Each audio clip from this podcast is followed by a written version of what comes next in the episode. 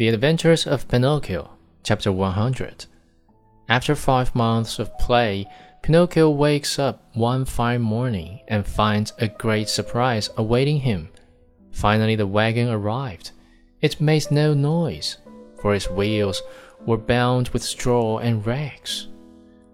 It was drawn by twelve pair of donkeys, all of the same size, but all of different color.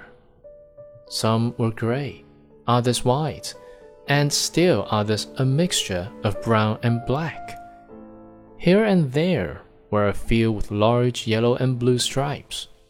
The strangest thing of all was that those twenty four donkeys, instead of being iron shod like any other beast of burden, had no their feet laced shoes made of leather, just like the ones boys wear.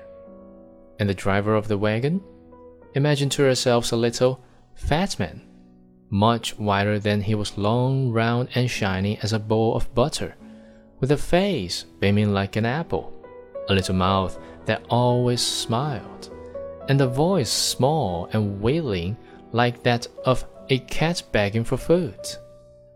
No sooner did any boy see him than he fell in love with him, and nothing satisfied him but to be allowed to ride in his wagon to that lovely place called the Land of Toys.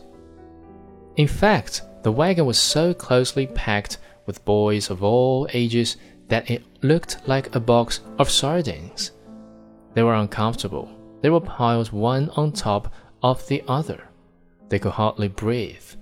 Yet not one word of complaint was heard the thought that in a few hours they would reach a country where there were no schools, no books, no teachers made these boys so happy that they felt neither hunger, nor thirst, nor sleep, nor discomfort.